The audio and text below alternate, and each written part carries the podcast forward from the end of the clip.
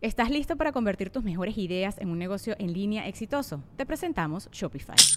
Tal vez no lo sabías, pero nuestro podcast More Than Mamis es un negocio y lo empezamos por supuesto para desahogarnos y hablar sobre la maternidad, no para convertirnos en expertas de ventas y del e-commerce. Así que sí, necesitábamos ayuda para vender nuestro merch y poner en marcha nuestra tienda. ¿Y cómo suena con Shopify? Llegó otra venta. Shopify es la plataforma de comercio que está revolucionando millones de negocios en todo el mundo. Ya seas un emprendedor desde tu casa o desde donde sea, Shopify es la única herramienta que necesitas para iniciar, administrar y hacer crecer tu negocio sin dificultades. Con Shopify puedo gestionar pedidos, envíos y pagos desde cualquier lugar, brindándote toda la información y estadísticas de tus ventas al detalle. Regístrate para un periodo de prueba con tan solo un dólar al mes en shopify.com barra sonoro, todo en minúsculas Ve a shopify.com barra sonoro para llevar tu negocio al siguiente nivel. Shopify.com barra sonoro. Episodio 70. El podcast de Marco Antonio Regil es una producción de RGL Entertainment y todos sus derechos están reservados.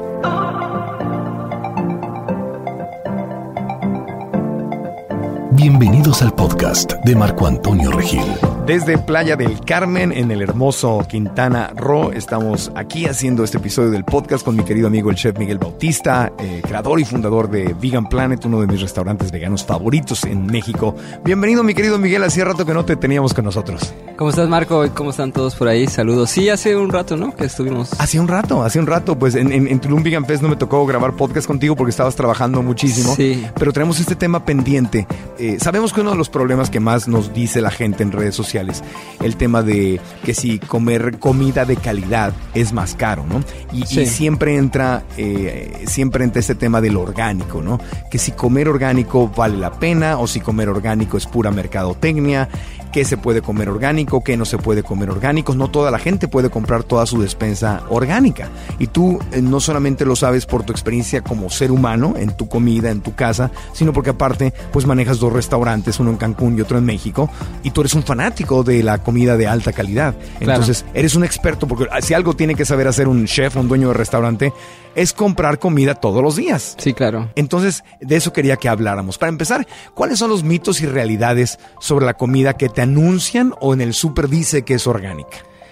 Pues mira, hay muchos. Eh, si es en Estados Unidos, bueno, inclusive en, ya en partes del mundo, ¿no? Em, los logos, como que dice, o los, los las etiquetas, las etiquetas que dice 100% orgánico o USDA Organic, no necesariamente tiene que ser al 100% orgánico. Ellos mismos tienen cláusulas donde puede haber un 5, un 7, un 12% de pesticidas y de otros de cloro y de otras cosas que le ponen a las verduras. O sea, digamos que algo 100% orgánico va a ser muy difícil de encontrar claro. el día de hoy, ¿no? Entonces, eso es lo primero que hay que entender. Yo lo que he escuchado es que estas etiquetas de las que estás hablando tienen mucho que ver con la política, es decir, empresas que han logrado a través del lobbying o del, del cabildeo, o del, del claro. gente en el gobierno en Estados Unidos, sobre todo, en México, la verdad desconozco cuál sea la circunstancia, pero puedes ponerle organic, orgánico, certified organic, que no quieres, no significa que es 100% orgánico. No, si ustedes se fijan, uno dice en las etiquetas en Estados Unidos y bueno, hasta lo que llega en México, porque llegan muchas cosas orgánicas en México.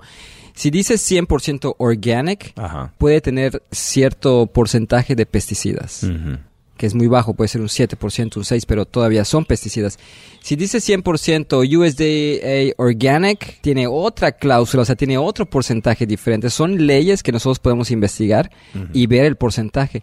Si solo dice organic, tiene un montón de cosas que no son. Tiene otro, es otro. No me sé la tabla exactamente cómo están los porcentajes, pero les invito a que la investiguen. Es un poco de trabajo de investigación. Es muy, muy fácil ver las tablas las, de las etiquetas. Ajá. Y eso es lo que sucede con, digamos, con algo que está eh, manipulado o controlado por, como tú decías, con grandes empresas que tienen que tienen intereses comunes. Claro, o sea, la etiqueta, yo lo que he aprendido es que la etiqueta es mercadotecnia. Sí, claro. La etiqueta del producto es mercadotecnia. Exacto. Incluso las certificaciones del gobierno pues están controladas tristemente.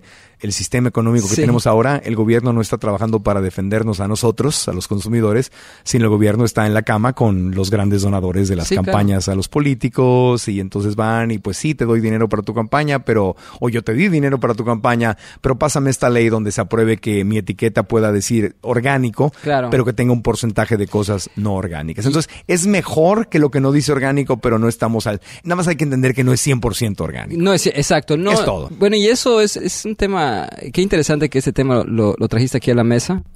Porque esto ha pasado por muchos años, Marco. Tú a lo mejor no te has dado cuenta, pero todo lo que dice sugar free también tiene un cierto porcentaje de azúcar. Y lo que dice gluten free también puede tener un poquito de contaminación de gluten. Son leyes que tenemos que simplemente prestar atención y yo lo que recomiendo a la gente que haga, hagamos nuestra tarea. no es un programa político, pero yo cuando escucho, por ejemplo, el tema político en Estados Unidos que hablan de quitar regulaciones, de quitar los regulations, ¿no? Quitar reglas a las empresas. Yo, ojo, yo estoy a favor de que sea fácil hacer negocios, sea fácil claro. crear empleos y echar a andar la economía. Soy completamente empresarial y me gusta el capitalismo, pero me gusta el capitalismo consciente. Claro. el otro extremo es que cuando las empresas grandes son las mega empresas, no las empresas chiquitas de papá y mamá, o sea, no, no Vegan Planet, o sea, no, estamos hablando de los megacorporativos, empiezan a pasarse de la raya, el gobierno tiene que poner reglas para que no abusen. Entonces, estas reglas que se ponen, luego viene, ahí está la diferencia entre demócratas y republicanos, ¿no? Que los, demócratas creen más en poner reglas para proteger a la gente y el republicano tiende más a quitar reglas para que la empresa haga libremente lo que quiera hacer. Ahora, yo estaría a favor de que no hubiera reglas si los empresarios, todos las, em, las mega empresas se portaran bien. Honestos, claro. Si fueran honestos, pero si te pasas, entonces tienes que empezar a poner reglas.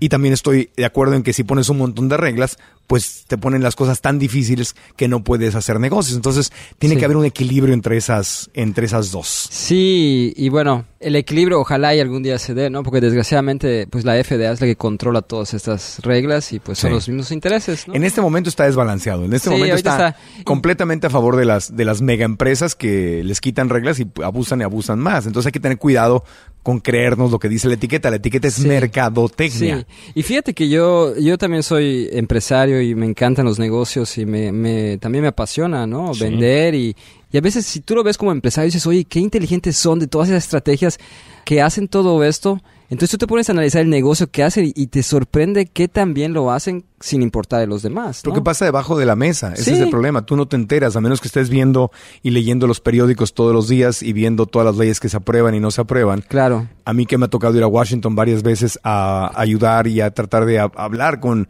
con lo que sería en México o en América Latina, a lo mejor diputados y senadores, acá es la Casa de los Representantes, ¿no? House of Representatives y senadores, para pasar leyes a favor de los animales. Y estamos ahí y vemos que uno tras... Ves a toda la gente que trabaja para las grandes empresas que están yendo, van de junta en junta junta, junta, junta. Se hacen el lobbying famoso, ¿no? Y mucho de lo que pasa en Estados Unidos acaba influenciando lo que pasa en, México y América Latina porque se importan productos de, de allá o son las mismas empresas internacionales que acaban haciendo negocios. Pero bueno, sin que nos vayamos más por la política, lo que tenemos que entender con que se nos caiga la venda de los ojos, las etiquetas son mercadotecnia. Son mercadotecnia y, y lo más lo más irónico o chistoso es que, bueno, todo lo que son pepinos, aguacates, jitomates, eh, algunas lechugas, que se fijen de dónde viene. Es orgánico, pero viene de México. Claro. Entonces, aquí en México tenemos, está considerado por muchas eh, formas como que nuestra última granja, como que porque tenemos mucha tierra fértil. A diferencia de grandes países que ya han todo está lleno de edificios, la tierra se ha trabajado. Aquí tenemos mucha tierra fértil en todo el país.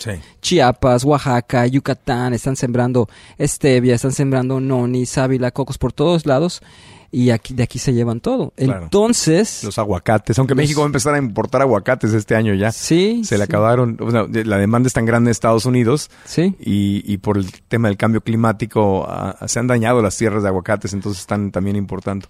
Pero el tema es, ¿qué es lo que vale la pena comprar orgánico? y qué es lo que no vale la pena comprar orgánico si viene de México o viene de Estados Unidos. O sea, como la gente que nos escucha, porque no todo el mundo puede comprar todo orgánico porque sí sale más caro. Obviamente sale más caro. Bueno, lo primero que, que, tienen que hacer es que es valorar, por ejemplo, qué hay en tu, en tu estado, ¿no? En donde vives, en tu comunidad, qué tiendas, qué opciones tienes orgánicos, ¿no? Lo que es muy delicado como lechugas, jitomatitos, que tienen una piel muy, muy sencilla, eh, yo sí trato de comprar orgánico. Ahora. Es la piel que me voy a comer. Exactamente. Porque el tomate, voy a una mordida, voy a comer la piel. bueno, luego en rebanadas me lo voy a comer con todo y piel. Exactamente. Ahora, algo que también sucede es que llegan muchos productos de fuera que dicen organic o 100% orgánico y una bolsa de espinacas te vale tres veces más que una bolsa de espinacas mexicana. Porque dice orgánico. Porque dice orgánico. Yo ahí sí, digamos, lo pienso, lo pongo en una balanza y prefiero irme al mercado a conseguir la espinaca de la, del mercado que sé que no tiene pesticidas o tiene menos porque es algo que se creció en esta región. Localmente, No, es, no, es, un megacorporativo vendiéndote espinaca en bolsa de plástico. Exactamente. Entonces, ahí sí hago una balanza siempre vamos a tratar de consumir lo más orgánico que podamos, pero yo les aseguro que si todos dejamos de consumir productos procesados, inclusive veganos, mm. van a tener el dinero y la, la, economía para poder comprar eso que decimos que son lujos. Claro. O sea, orgánico significa que creció a la antigüita, pues. O sea, lo que ahora es orgánico era lo normal. Mire, está hasta mal, está... está mal empleado. A mí me corrigió hace como 15 años una maestra. Cuando empezó todo esto orgánico, me dijo, oye Miguel, you can't keep saying organic. Me dice, no pueden estar usando, porque orgánico es todo, dice, todo es de origen orgánico. Organic, o sea, tú, una planta, entonces está como un poco mal empleado, pero sí a lo que se refiere, digamos, que es orgánico es que no tiene pesticidas y que no tiene cloro y que no tiene todas estas cosas que le ponen. Pero el mismo tema, la misma palabra orgánico se ha desviado, desvirtuado y se basan las grandes empresas en poder esa palabra manipularla. Orgánico es natural. Sí, exacto, exacto. No significa eh, que está de moda y que sí, que, que, reconocemos que no tiene pesticidas, pero algo orgánico es algo natural. Entonces, yo sí recomiendo que todo lo que sea muy suave, como lechugas, col, eh, jitomatitos, todo lo muy delicado, que traten de conseguirlo orgánico o local. Ok, entonces número uno, para comer sano no tengo que comer 100% orgánico. No. No. Yo creo que ni, siquiera ningún restaurante podría sobrevivir si todo fuera 100% orgánico. Yo tengo dos restaurantes y, muchas de las cosas que tenemos orgánico, y te lo digo aquí y se lo digo a toda la gente que nos está escuchando, somos dos restaurantes Vegan Planet. Todo lo que son superalimentos, superfoods, proteínas, todo, todo, todo es orgánico porque lo traemos, muchos lo traemos de importación. Pero hay cosas que tenemos que son orgánicas que no las podemos poner en el menú y no las podemos presumir, como todos los jitomatitos cherry, la gran mayoría, se los hemos comprado a, gente de aquí local. Pero si yo le pongo mi menú que todos mis jitomates cherry son orgánicos, pero tendría que poner harina orgánica, esto es orgánico, no me da el espacio para presumir todo lo orgánico que necesitamos en el menú.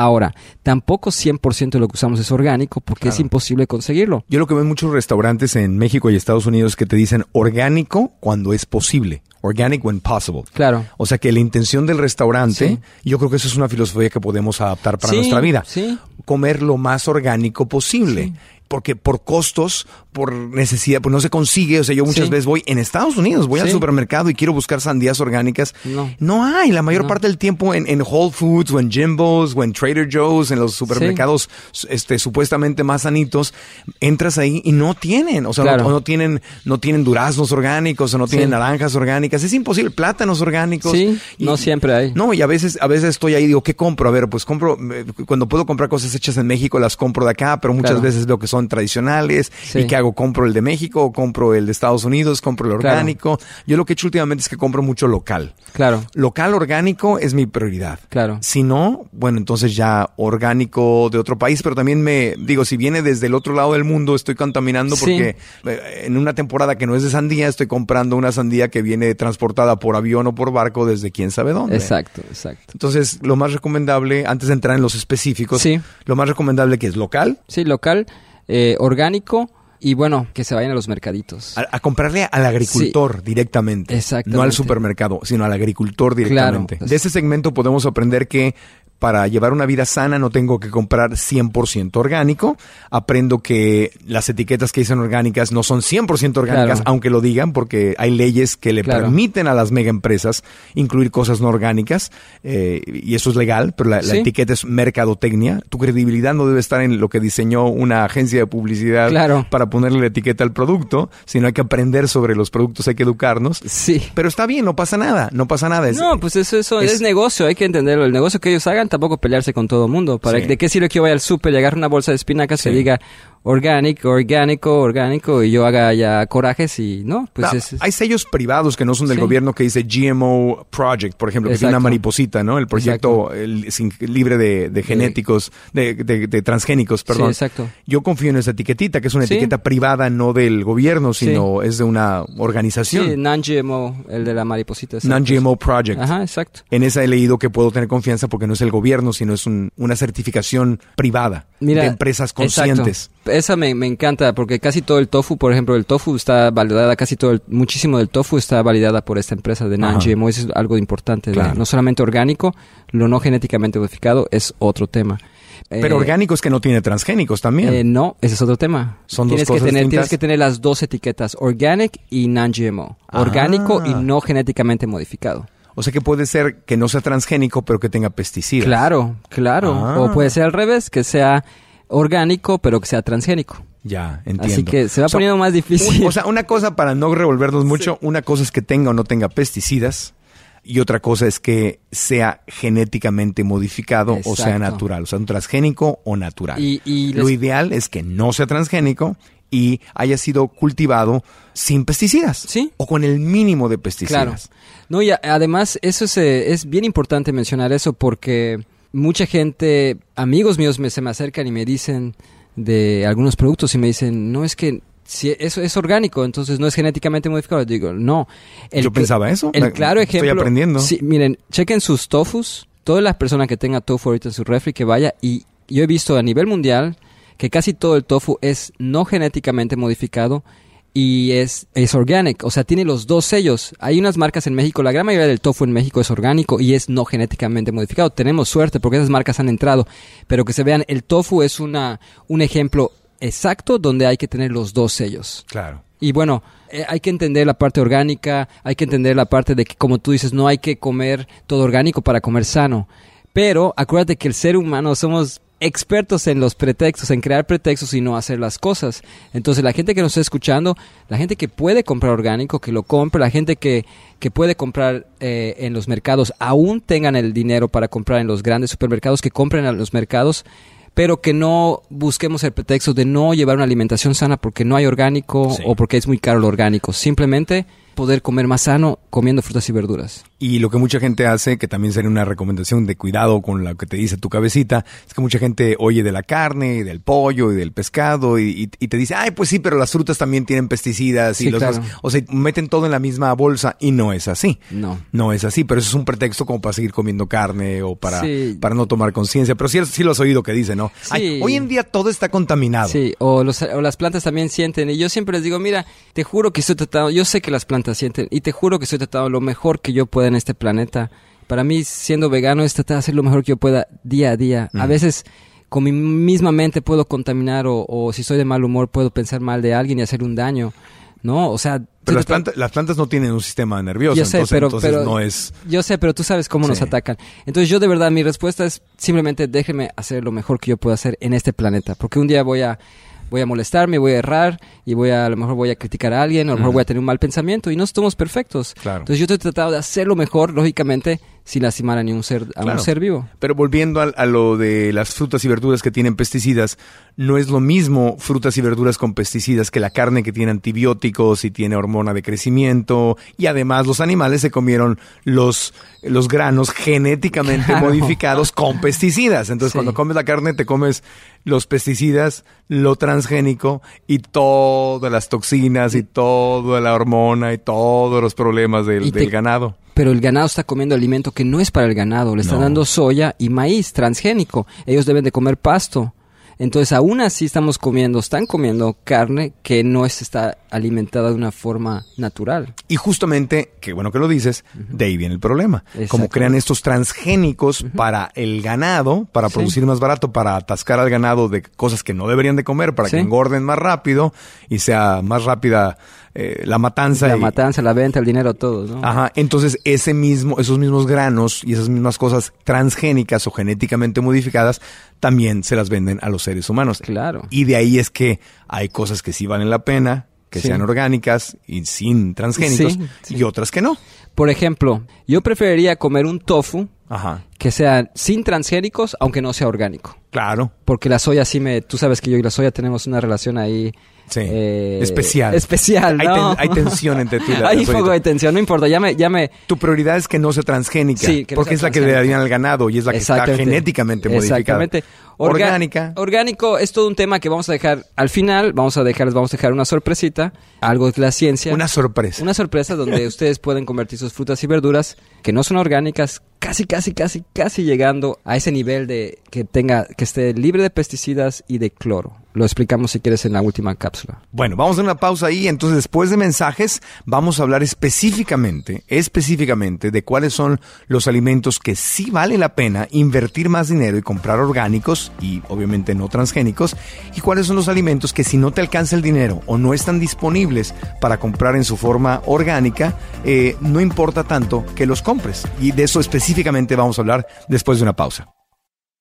Continuamos con el podcast. Soy Marco Antonio Regil. Nuestro invitado hoy es el chef Miguel Bautista, creador de Vegan Planet, uno de mis restaurantes favoritos en México y además un apasionado y un activista sobre la comida sana, no solo por la compasión con los animales del planeta, sino por tu salud. Eh, y aquí está, ah, estamos hablando de los mitos y verdades sobre la comida orgánica y, ya entendimos, no tenemos que, no tiene que ser 100% orgánico porque a mucha gente no le alcanza y no está disponible. Exacto. Pero ¿cuáles serían los alimentos eh, que hay, que sí vale la pena invertir en el orgánico y los que no tanto. Claro. Pues mira, te voy a, aquí tengo una lista que se las voy a, se las quiero compartir igual, ¿no? Por ejemplo, de los alimentos a nivel planetario, a nivel mundial, em, que están más contaminados, tenemos desde las manzanas, los duraznos, los pimientos, ¿no? Pimiento verde, pimiento rojo, el apio, eh, las mandarinas, todo lo que es nectarina y mandarina, las peras, las uvas, lógicamente, especialmente las de importación, eh, las lechugas, la lechuga se me refiere a la lechuga romana, no tanto a las lechugas verdes, o sea, no, sino a la lechuga blanca. Eh, y los, lógicamente las papas, ¿no? Es todo un tema ahí con los tubérculos. Entonces, estos, estos alimentos de origen vegetal, si puedo comprar los orgánicos, me conviene mucho más. O sea, es, porque son los más contaminados por la industria. Exacto. Porque los producen a nivel masivo para supermercados especialmente. Sí. Entonces, si compro en un supermercado, esos son los que vale la pena. Esos son los que vale la pena comprar. Pero si aún así el durazno, por ejemplo, aquí en la Ribera no se da el durazno, nunca. Entonces el durazno de por sí me va a costar caro, orgánico, no orgánico. Entonces tampoco tienen que como que aislarse y decir, no como durazno. No como, pues yo estoy aquí y no se me antoja el durazno, porque el durazno viene de otro lugar, de un clima más frío. Mm. Entonces tratas de comer local, lo que tú decías en el primer segmento, locotarian o local, y ahí se te va diciendo más fácil. De esta lista puedes eliminar duraznos, manzanas, si estás aquí en el, en el sur de México. O sea, una manzana te sabe igual, ¿no? Pero los que vivimos en California, por ejemplo, en, Florida, en Nueva York. Exactamente, ahí sí, sí, exacto. Esta, esta, esta receta es muy eh, mundial, muy a nivel, digamos, genérica, ¿no? Y, pero de lo, de lo que dijiste ahí, todas esas frutas o hojas, pues no tienen cáscara gruesa. O sea, Exactamente. Eh, entonces, pero la única que sí tiene cáscara gruesa que me llamó la atención de lo más contaminado es la mandarina. Dijiste mandarina eh, y... Nectarina. ah, no, la nectarina. Ah, no, la nectarina, tiene cáscara. Exactamente. Ah, no, esa sí tiene cáscara delgada. O sea, te comes la cáscara. Ese es el problema. la mandarina no estaba la ahí. La mandarina no. Esa la inventé yo en mi cabeza. Eh, yo dije mandarina en vez de nectarina. Ah, es nectarina. Perdón. Ok, ya entendí. Con razón me confundí porque sí, como... No, igual, dije, leí aquí nectarina. Nectarina. Porque yo cuando voy al supermercado ese es como mi rule of thumb, como mi, como mi regla a seguir. Si es una cáscara que me voy a comer, que sea orgánica. Y si es una cáscara que no me como, como el plátano, la sandía, el melón, pues no importa que no sea orgánica. ¿Estoy en lo correcto? ¿Así, así compras súper a tu restaurante? No solamente en el restaurante, en nuestra cabeza. Siempre hemos hablado en los podcasts anteriores donde somos una máquina perfecta y ves como tu máquina perfecta actúa de instinto animal así de rápido. Sí. Eso es súper importante de entenderlo y hacerle caso al instinto, ¿no? Como tú dijiste ahorita, ¿no? Por ejemplo, te puedo leer la lista de los que están contaminados menos. De los más de los que digamos limpiecitos. de los más limpios que son los que yo recomiendo que compren que no necesariamente tienen que ser orgánicos si no tienen la oportunidad de comprarlos o el recurso económico. Ok, ¿cuáles serían los que no los que menos importa que sean orgánicos? Eh, lógicamente la cebolla porque le quitamos la primera capa, ¿no? Mm. Eh, el aguacate, las piñas, cáscara gruesa, el mango no te comes la cáscara, los espárragos por lo general se les quita la cáscara de la parte de abajo, Y lógicamente hay dos, tres eh, productos orgánicos que son congelados, como el maíz y como los chícharos. ¿ok? Esos como ya vienen, eh, la, la, mayoría es una, es una producción masiva, muchas veces usan maíz orgánico para envasar este tipo de maíz eh, congelado, ¿no? Tú encuentras en los supermercados muchas frutas y verduras orgánicas envasadas por kilo y por peso te van a rendir más. Les puedo dar, por ejemplo, los ejemplos de la fresa, eh, la mezcla de verduras brócoli, coliflor, zanahoria, las moras azules en México, congeladas. congeladas orgánicas. Y esas están buenísimas. Y por peso te rinden más que una fresa natural. Sí, Rovana compra muchas fresas y mora azul. Yo, por ejemplo, en el restaurante, toda la fresa es orgánica congelada. Tratamos de que sea congelada, ¿no? ¿Te dura más? Te dura más, está mejor, está mejor para los smoothies. Y, por ejemplo, los plátanos, es algo que no te vas a comer la cáscara. Cáscara gruesa, y, sí. y, la col, pues tiene una cáscara que normalmente el cabbage, la col o el repollo que le llaman en esta área, pues le quita la primera capa o las dos capas, como la cebolla, como la col.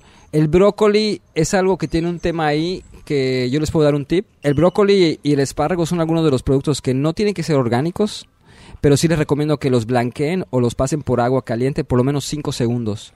Para la gente que come crudo y vegano se considera todavía crudo, pero si el brócoli y el espárrago, 5 segundos en agua caliente. 1, 2, 3, 4, 5 y levantas. Y suelta este polvito que no es ni pesticidas ni, ni nada agregado, pero es algo que es tóxico para el organismo. No te va a matar, pero sí es mejor eliminarlo. Te puede producir gases, te puede producir... Viene naturalmente en el Viene natural. Ese polvito como morado que ven que el brócoli tiene a veces, o blanquito, sí, sí. hay que eliminárselo con un poquito de agua caliente, lo remojan 5 segundos. Sí y con eso, ¿no? Pero el brócoli, por ejemplo, y la coliflor no es algo que tiene que ser orgánico. Si lo consiguen, bien. Y si no lo consiguen, es algo de los productos que, digamos, tienen menos pesticidas. Ok, ok. Vamos a tener un PDF para los que escuchan el podcast manejando. Vamos a tener un PDF en marcoantonioregil.com en, en este episodio de los mitos y realidades sobre la comida orgánica para que lo puedan bajar desde ahí claro. y puedan ver esta lista de lo más contaminado y de lo menos contaminado. Exacto, exacto. Porque eso es un alivio. Es un alivio porque si no es, es un estrés enorme. Sí. Yo al principio cuando me hice vegano iba hasta iba a un supermercado iba a otro porque no encontraba y ay yo quería sandía o quería algo sí. y no y luego ya aprendí que ni siquiera tiene que ser o el aguacate que es tan rico que de por sí ya es bastante caro sí el orgánico te vale casi dos dólares ahorita, ¿no? En Estados Unidos sí, sí y, no, y no tiene que ser orgánico, entonces uh -huh. es como un aliviane. Lo que aprendí yo desde el principio, que me enseñó mi, era mi coach de voz, que fue el que me invitó a ser vegano, Larry Moss, que ya falleció, me decía mucho, sé muy estricto en que los alimentos que usan para la ganadería, esos que sean, o sea, no genéticamente claro. modificados, no transgénicos y orgánicos, que era básicamente el maíz, claro. el trigo y la soya. Sí. Y me dijo, si esos tres no son orgánicos y no genéticamente modificados, no los compres. Así como que estricta sí. relación, porque ahí están los pesticidas y los contaminantes y veto a saber qué le hacen a la, al, al, para hacer los transgénicos. Sí, claro. Porque lo hacen transgénicos para que resista los pesticidas. Exactamente. Entonces tiene una cantidad altísima de pesticidas, ¿no? Por sí. ahí va la cosa. ¿Estaba bien el consejo de mi maestro? Está bien y, y tiene un, un, fundamento que a lo mejor tú no te has dado cuenta. ¿Puedes repetirme cuáles son? El trigo, ok el eh, maíz, maíz, y la soya. Ok, son los tres número uno genéticamente modificados a Sí. nivel mundial. Después sigue el arroz blanco y así te vas con la El, lista. el arroz blanco también, Ajá. genéticamente Es- modificado. entonces yo por eso... No me rompas el corazón. Sí. eh. Yo como arroz integral normalmente. Ese sí, no está perfecto. Ese sí. Sí. Porque ese leí, cuando me hice vegano, leí en el libro de Vegan Living for Idiots, Sí. el de. Viviendo Vegano para Idiotas, que es un muy buen libro. Nunca lo leí, pero... Pues el- los títulos de esos libros son así, es una serie de libros anaranjados y luego están de- los amarillos que son for dummies. For dummies. Los venden en Estados Unidos, que tienen títulos chistosos, pero no es que sea para idiotas o para tontos, sino- simplemente te lo explican de una forma muy jocosa y muy Sí. sencilla. Sí. Y a mí ese fue como mi Biblia vegana, o sea, Sí. cómo hacerme vegano. Claro. Y entonces decía eso, decía que arroz integral, arroz integral, arroz integral. Porque tiene la fécula, tiene la fibra. Cuando tú separas por proceso, el arroz blanco es el mismo arroz, pero le quitaron la fibra. Sí, Es como que le quitas una parte muy importante y ya no, ya no es lo mismo. sí. Puedes sobrevivir y puedes, pero no tiene la parte, digamos, muy saludable del arroz integral, íntegro. ¿Te Sí, fijas la palabra íntegro? Que es Y- natural, así es Sí, el arroz y, y ahorita tengan cuidado, ojalá y este, cuando salga este podcast, de verdad tengan cuidado porque están mezclando arroz blanco con plástico. Sí, lo han, seguramente, ¿Qué? sí. De hecho, yo encontré en la Merced y encontré en el mercado, en el- la central Abastos hace alrededor de dos meses cuando estuve la última vez en mi restaurante en México y hicieron reportajes en la Merced y en la central de abastos.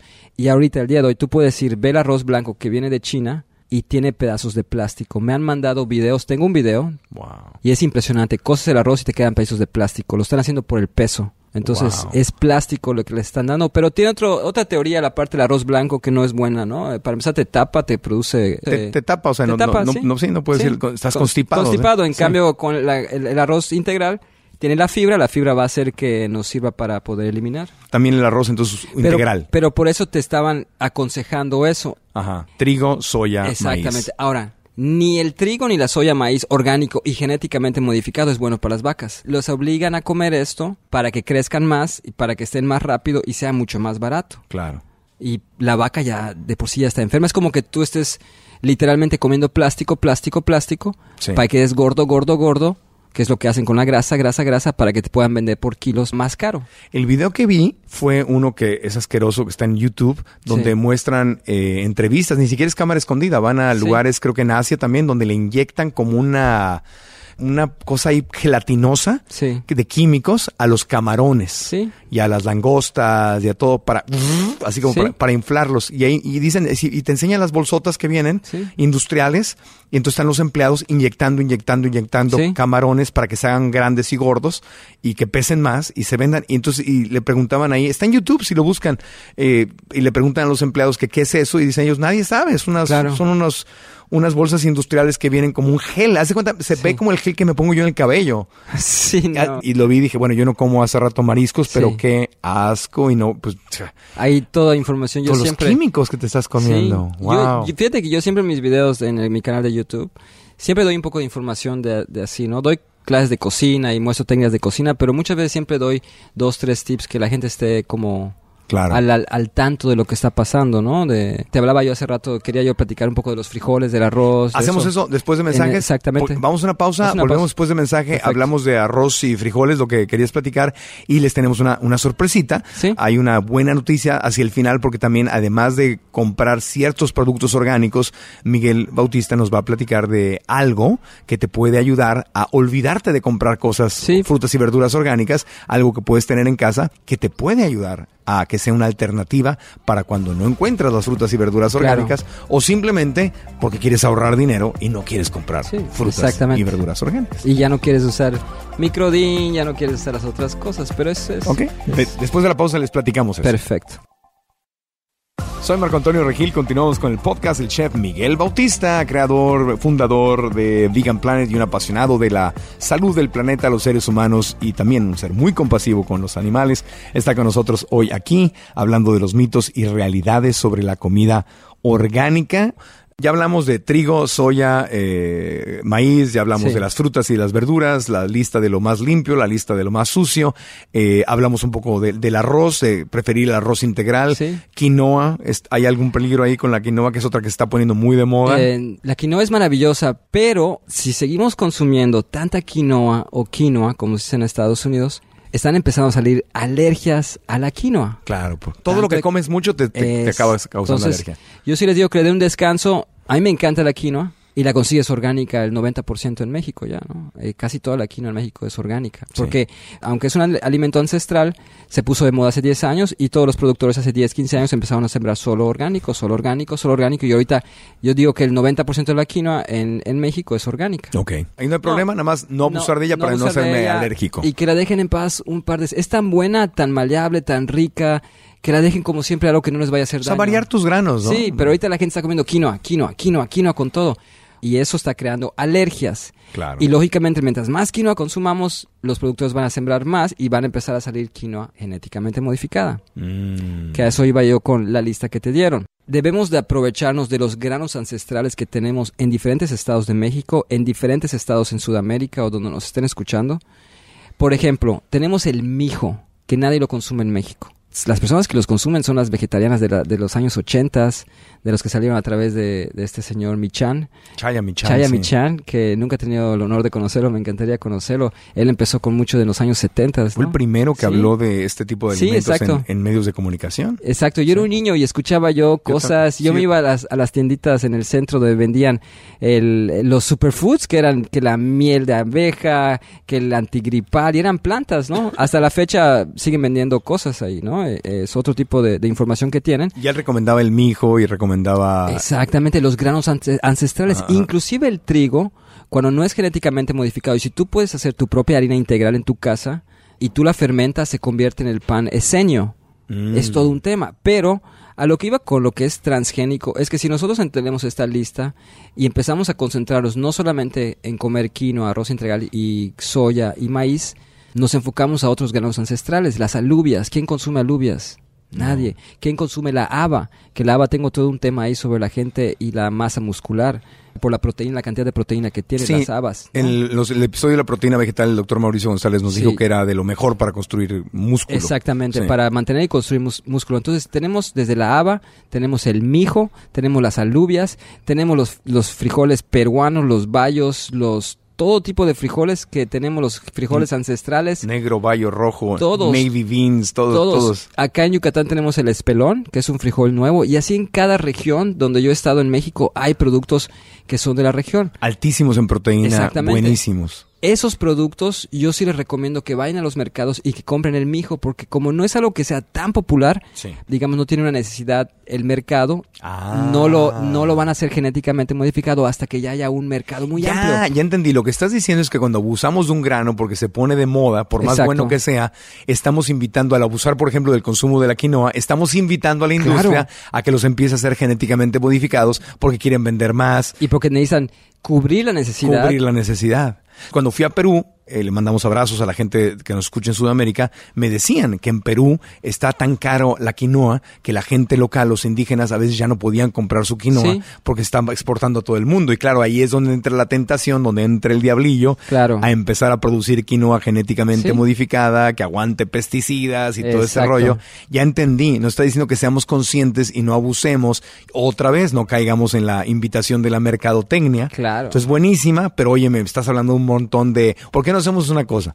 Hazte un, PDF y también lo ponemos en el episodio de todos los granos no populares ahorita. Pero mañana mismo te lo hago, me encanta. Y, lo ponemos en marcoantonioregil.com en las notas de este episodio. Está, excelente. Es, es, muy inteligente eso, gracias Miguel. El otro lado de la moneda viene siendo, hay muchas marcas, hay un par de marcas en México que, pues que a mí me ha dado gusto, ¿no? Que existan, ¿no?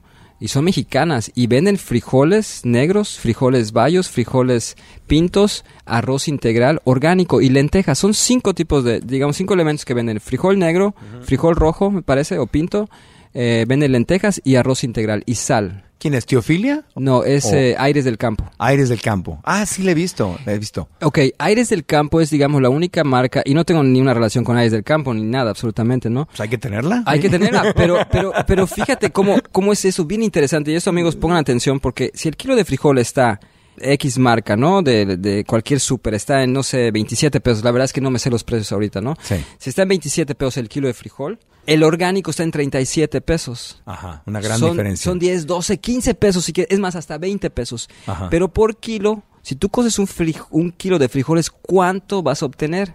Ajá. Puedes alimentar a una familia dos días. Claro. Entonces, por 10 o 15 pesos vas a obtener frijol orgánico o arroz orgánico o lenteja orgánica. Yo así, ahí sí los, ahí sí los motivo a que hagan esa inversión de 10, 15 pesos, 20 pesos de más por una bolsita de frijol orgánico y no escatimen, porque ahí sí tenemos suerte de tener frijol orgánico en México, arroz orgánico de esa marca también que se llama Pijije, que son de aquí de Campeche, ellos sí son mis amigos aprovecharon y pagar 10, que no les, que no les dura el bolsillo pagar 10, 15, 20 pesos por algo que te va a rendir muchísimo. Claro. Y en Estados Unidos hay un montón de marcas de, de, frijoles y habas orgánicas y todo. La diferencia no es tanto. Y cada vez hay más, más cosas artesanales. Yo trato de comprar en, en la medida de lo posible casi todo mi súper, a menos que no encuentre las opciones, de negocios pequeños. De gente, por ejemplo, yo que estoy viviendo en California, pues compro cosas que están hechas en Los Ángeles, en San Francisco, en Bakersfield, en, San Diego, eh, cosas locales y marcas de gente, de familias. O sea, porque quiero que la economía de las familias que están haciendo el esfuerzo, pues crezca. Yo, yo siento que obviamente el problema es de las megaempresas, porque una megaempresa que está cotizando en la bolsa de valores, lo único que están viendo es cuánto dinero están ganando.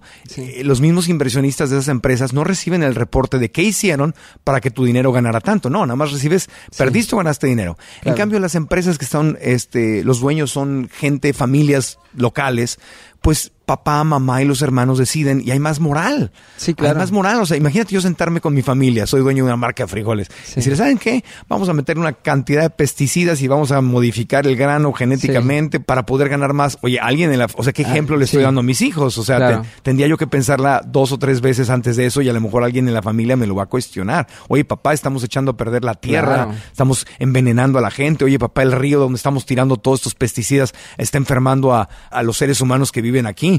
Entonces hay más moral, hay más, lo ven, pero las mega empresas, los dueños ni siquiera ven lo que está pasando y ese es el, ese es el capitalismo inconsciente donde todo es dinero, dinero, dinero y deja tú que te importe, no te importe cómo le haces para ganar dinero. Claro. Ni siquiera ves cómo le estás haciendo porque es el sistema ciego de Wall Street. Para mí ese es el problema del capitalismo, no el capitalismo, sino la inconsciencia del sistema de Wall Street que está provocando todas estas enfermedades en el planeta, seres humanos.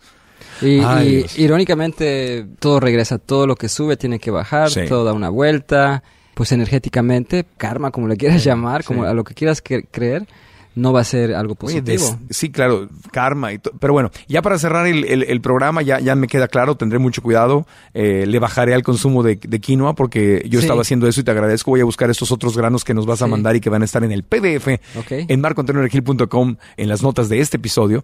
Hay una forma, nos decías, hay una manera de que si no puedo conseguir frutas y verduras orgánicas, puedo hacer una inversión inicial que me puede durar por años y años para hacer todo orgánico. Sí. ¿De qué, ¿Cuál es esta sorpresa? ¿De qué se trata? Pues mira... Es como magia. Es como...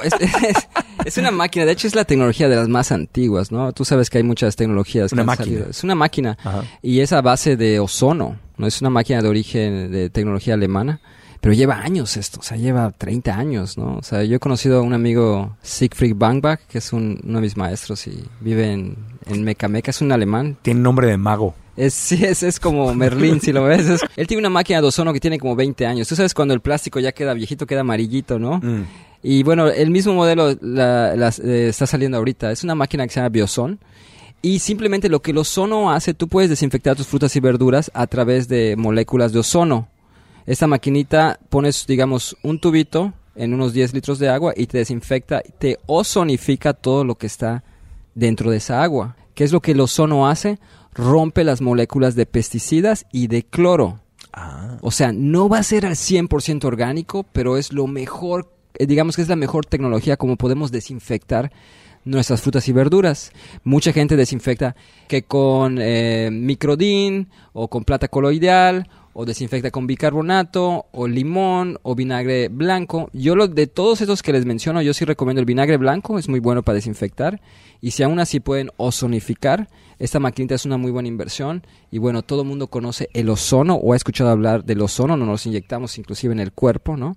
Pero... Lo usan para adelgazar en algunos lugares, ¿no? exactamente, lo usan. Tiene una, una, parte científica y médica que pues, realmente no te puedo explicar, pero como funciona en la cocina, lo usamos para desinfectar y muchos amigos chefs míos tienen esta maquinita porque si tú ozonificas unas fresas que te tardas tres minutos en ozonificar... Que las pones en agua y le metes el, como el, aparato de ozono ahí. Sí, es como una maquinita y tiene un tubito. Y, el tubo lo pones... El tubo lo pones dentro del agua. Y, las fresas dentro del agua, por ejemplo. ¿Sabes qué se parece? Como una bombita de esas de peceras.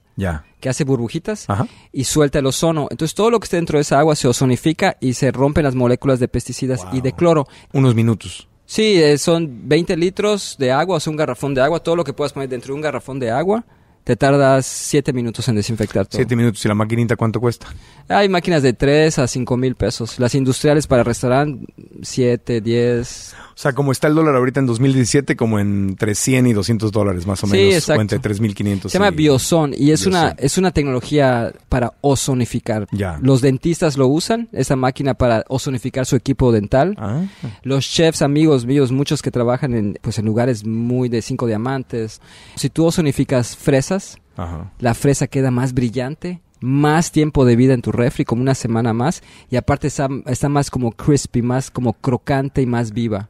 Y eso lo hacen muchos chefs, no solamente por desinfectar, sino por darle ese color y esa textura a su plato cuando va a salir una fresa cortada a la mitad cruda tiene ese crispy y tiene ese color. Oye, no puedo ozonificar, yo me meto a la... Sí, sí puedes. Me, meto a la tina y, le pongo el ozono para que me quite las pesticidas que traiga yo en la piel o cualquier cosa. Pues no precisamente, pero sí puedes, sí puedes. Eh, para eso tengo otro, otro tip que se llama flotation tank, que es un ah, tanque de flotación. Eso, sí, pero los he visto, los he visto. Para lo que tú estás diciendo, eh, sí puedes este, ozonificar tu agua, tu garrafón de agua, así lo pongas en tu máquina alcalina o tus piedras alcalinas cuando vais antes de poner en tus piedras alcalinas, la ozonificas. Y esa la alcalinizas y ya tomas agua ozonificada. Con el mismo aparato. Con el mismo aparato. Y entonces me hace lo mismo, me, ayuda a matar, a romper ciertas moléculas de pesticidas que pueda yo traer en mi sistema.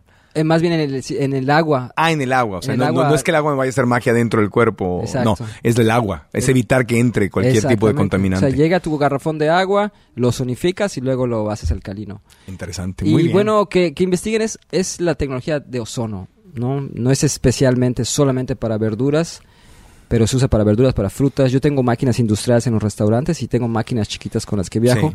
Pues vamos a dejar la liga para comprar. Se puede comprar en México, en Estados Unidos, en América Latina, en todas partes. Sí, pues si lo quieren hacer a través de mí, también pueden hacerlo. Eh, sería un poco más directo. Eh, me gusta mucho esta marca, la uso en los restaurantes y bueno. Bueno, dejamos la liga, dejamos la liga en otra vez, marcoantonioargil.com, en la sección de notas, dejamos la liga para quien quiera comprar su maquinita de ozono. Igual yo me compro la mía también. Y, Oye, perfecto, pues ya aprendimos y te agradezco enormemente, Miguel, que nos hayas ilustrado. Ya sabemos en dónde eh, vale la pena invertir dinero en lo orgánico, en dónde no vale la pena invertirlo, la diferencia entre lo orgánico y lo genéticamente modificado, que son dos, dos certificaciones completamente distintas. Y quizá lo más importante es, esta maquinita, porque si no tengo acceso, puedo, es una inversión inicial, pero me puedo ahorrar, o sea, a la larga sale más barata comprar la maquinita y ya puedo comprar cualquier tipo de fruta y verdura, a lo mejor teniendo mucho cuidado solamente con lo más contaminado y eso sí comprar lo orgánico. Exactamente. Y aún así ozonificarlo, ya que lo tengas, aún así, que es lo que hacemos. Ahora, algo que no mencionamos estaría bueno igual es, ya para cerrar, Hablamos de lo, genéticamente modificado y lo orgánico, pero no hablamos de lo procesado, como la harina de maíz, que están haciendo tortillas más seca, pero ese es algo genéticamente modificado, procesado y no es orgánico. Y eso nos enferma a la larga más que a lo que no sea orgánico. ¿Por qué? Porque es como comer plástico. Les invito a que agarren una tortilla más seca y que le prendan un encendedor y vean qué pasa. Se quema la tortilla. No se quema. ¿No? ¿Qué le pasa? Te invito a que lo hagas. Ok, voy no compro, o sea, con todo respeto para eso, marca, no, compro, compro. El, ejemplo. Compro tortilla orgánica de maíz y cuando tengo acceso a las de Nixtamal que las hace alguien a mano, claro. esas son las que compro. Ese es el ejemplo que les quería dar, que traten de no solamente consumir lo más orgánico que puedan, que traten de que no sea genéticamente modificado, eso lo pueden hacer a través de los mercados y los grandes productores, digo, los pequeños productores locales. Sí. Y, lógicamente, lo que sea procesado, que también lo, eviten, ¿no? La tortilla que es hecha, hecha a base de harina de maíz es procesada y no nos aporta ni un nutriente. Olvídate si nos afecta, pero vamos a hablar de lo positivo. No nos aporta ni un nutriente, entonces hay que evitarlo. Entonces, procesado, es algo que no recomiendo, algo que esté muy procesado. Bueno, pues el tema es inagotable. Gracias, Miguel Bautista. Si van a México, vayan a Vegan Planet. Si van a Cancún, vayan a Vegan Planet y seguiremos en contacto. Espero que regreses pronto al podcast. Gracias a ustedes, amigos, por habernos acompañado. Ya saben que el podcast vive en marcoantonioregil.com. Cada sección de notas del podcast tiene lo mejor, los highlights, o sea, lo más sobresaliente del podcast, recomendaciones para escuchar otros episodios, las redes sociales eh, donde pueden seguir a nuestro invitado, en este caso el chef Miguel Bautista y si nos escuchas en aplicaciones de iTunes o de Stitcher o de cualquier, cualquier aplicación realmente que tenga podcast, pues ahí nos puedes dar las cinco estrellas y una reseña, un review para que le digas a la gente qué es lo que más te gusta de este programa. Compártelo también en tus redes sociales para llegarle a más y más personas. Tu recomendación es el mejor regalo que nos puedes hacer.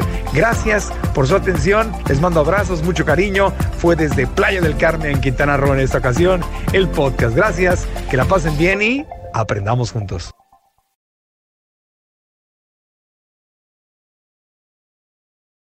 ¿Estás listo para convertir tus mejores ideas en un negocio en línea exitoso? Te presentamos Shopify. Tal vez no lo sabías, pero nuestro podcast More Than Mamis es un negocio y lo empezamos por supuesto para desahogarnos y hablar sobre la maternidad, no para convertirnos en expertas de ventas y del e-commerce. Así que sí, necesitábamos ayuda para vender nuestro merch y poner en marcha nuestra tienda. ¿Y cómo suena con Shopify?